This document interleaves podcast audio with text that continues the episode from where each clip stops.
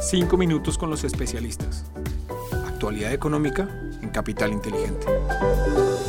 Hola, un saludo especial para todos. Hoy es lunes 18 de julio de 2022. Somos Juan José Ruiz y quien les habla Susana Arenas. Y les damos la bienvenida a nuestro podcast 5 minutos con los especialistas, donde analizamos desde la Dirección de Estructuración en Mercado de Capitales de Bancolombia la actualidad económica y el comportamiento de los mercados durante la última semana. Los datos económicos más importantes de la semana. Para iniciar, hablemos de los mercados internacionales de acciones, los cuales se han visto afectados por los datos de la inflación y por el temor a la recesión.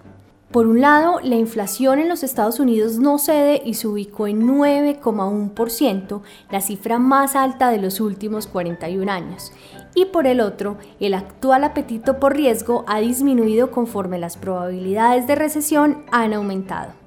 Asimismo, los bonos del Tesoro estadounidense acumulan su peor año desde 1931, lo que ha llevado a la curva de tasas de interés de Estados Unidos a invertirse a un nivel no visto desde los 2000. A lo anterior se suman preocupaciones por nuevos brotes de COVID en China y alertas por parte de la Agencia Internacional de Energía sobre la crisis energética. En lo que se refiere al contexto local, el índice de confianza del consumidor de Desarrollo alcanzó 2,9% en junio, lo que representó máximo desde agosto de 2018. El subindicador de expectativas fue el que explicó casi en su totalidad la mejora de la confianza de los hogares. En cuanto a próximos datos económicos, el día de mañana, martes, se conocerá la inflación para la zona euro durante junio y la balanza comercial de Colombia durante mayo. Además, el jueves 21 de julio el Banco Central Europeo tomará su decisión sobre las tasas de interés. Desempeño de los mercados internacionales. Muy bien, y les contamos que en el contexto internacional el dólar medido a través del índice de XY cual recordemos estudia el comportamiento de esta moneda frente a las principales divisas del mundo, aumentó durante la última semana en 1% hasta los 108,1 puntos. Hay que mencionar que este aumento estuvo provocado principalmente por las devaluaciones del euro y la libra frente al dólar. Igualmente les contamos que el precio del euro disminuyó 0,94% y llegó a los 1,01 dólares por euro. Mientras tanto, la devaluación de la libra fue de 1,46%, por lo que su precio llegó a los 1,19 dólares por libra. Por el lado de la renta variable internacional, los principales mercados globales terminaron la semana pasada con resultados negativos. De esa manera, los índices estadounidenses cayeron en las siguientes proporciones.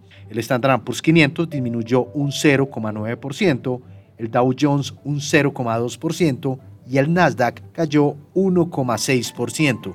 Asimismo, el Stock 600 europeo cayó 0,8%, mientras que el Nikkei japonés subió 1%. En cuanto a la renta fija internacional, los tesoros de 10 años se ubicaron en 2,96%, registrando una variación negativa de 17 puntos básicos frente a la semana inmediatamente anterior.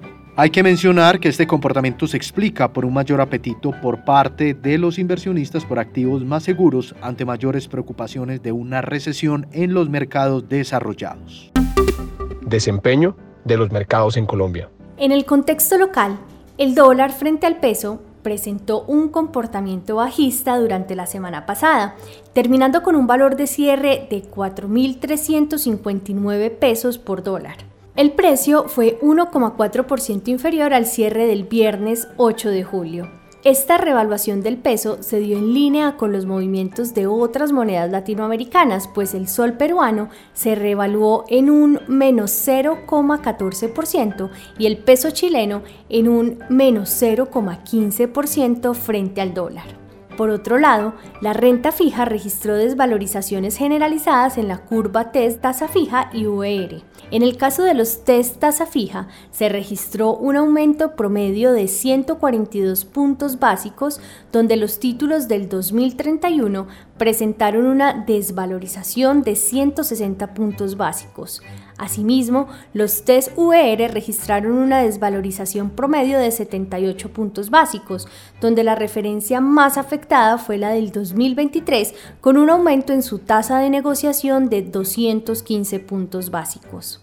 Los temores asociados a una recesión en los países desarrollados continúa afectando el contexto local, donde el mercado descuenta mayores incrementos en la tasa de intervención por parte del Banco de la República. Además, en la renta variable local, el índice MSCI Colcap cerró la semana pasada en 1.274 puntos, cruzando así el umbral de los 1.300 puntos por primera vez desde agosto de 2021. Esta sería la sexta semana consecutiva de desvalorizaciones. El volumen de negociación por su parte ajusta tres semanas consecutivas cayendo con un promedio diario de 66.673 millones de pesos oportunidades de inversión para esta semana.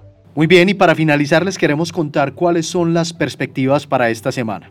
En la renta fija internacional mantenemos nuestra recomendación en títulos con menor duración e indexados a tasa flotante y cambiamos nuestra perspectiva a neutral en los mercados de deuda emergente ante una mayor probabilidad de recesión en las economías desarrolladas. Para la renta variable internacional seguimos con una postura negativa en el mediano plazo.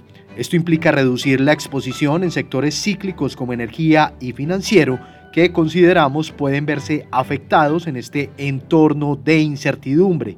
En contraste, seguimos favoreciendo sectores defensivos como salud y balanceamos nuestras carteras con compañías que tengan factores de valor y calidad con altos dividendos. En el contexto local continuamos con una perspectiva neutral sobre los activos de deuda del mercado colombiano ante una mayor probabilidad de recesión en las economías desarrolladas y la incertidumbre que existe en torno al nuevo gobierno. Sin embargo, resaltamos los niveles de tasa de interés que continúa exhibiendo el mercado colombiano. También les contamos que nuestra preferencia en el ámbito nacional es la deuda privada en la tasa fija, donde los diferenciales de tasas de interés en los diversos plazos siguen siendo muy atractivos frente a la deuda pública. En cuanto al dólar con respecto al peso, esperamos que se cotice por encima de los 4.250 pesos durante esta semana con jornadas de amplia volatilidad. Y por último, en las acciones locales persiste un fuerte momentum a la baja, por lo que consideramos que el mercado podría tener aún jornadas volátiles y no descartamos caídas adicionales. Así terminamos nuestro resumen semanal. Les esperamos dentro de ocho días con un nuevo episodio de nuestro podcast 5 minutos con los especialistas. Gracias por escucharnos.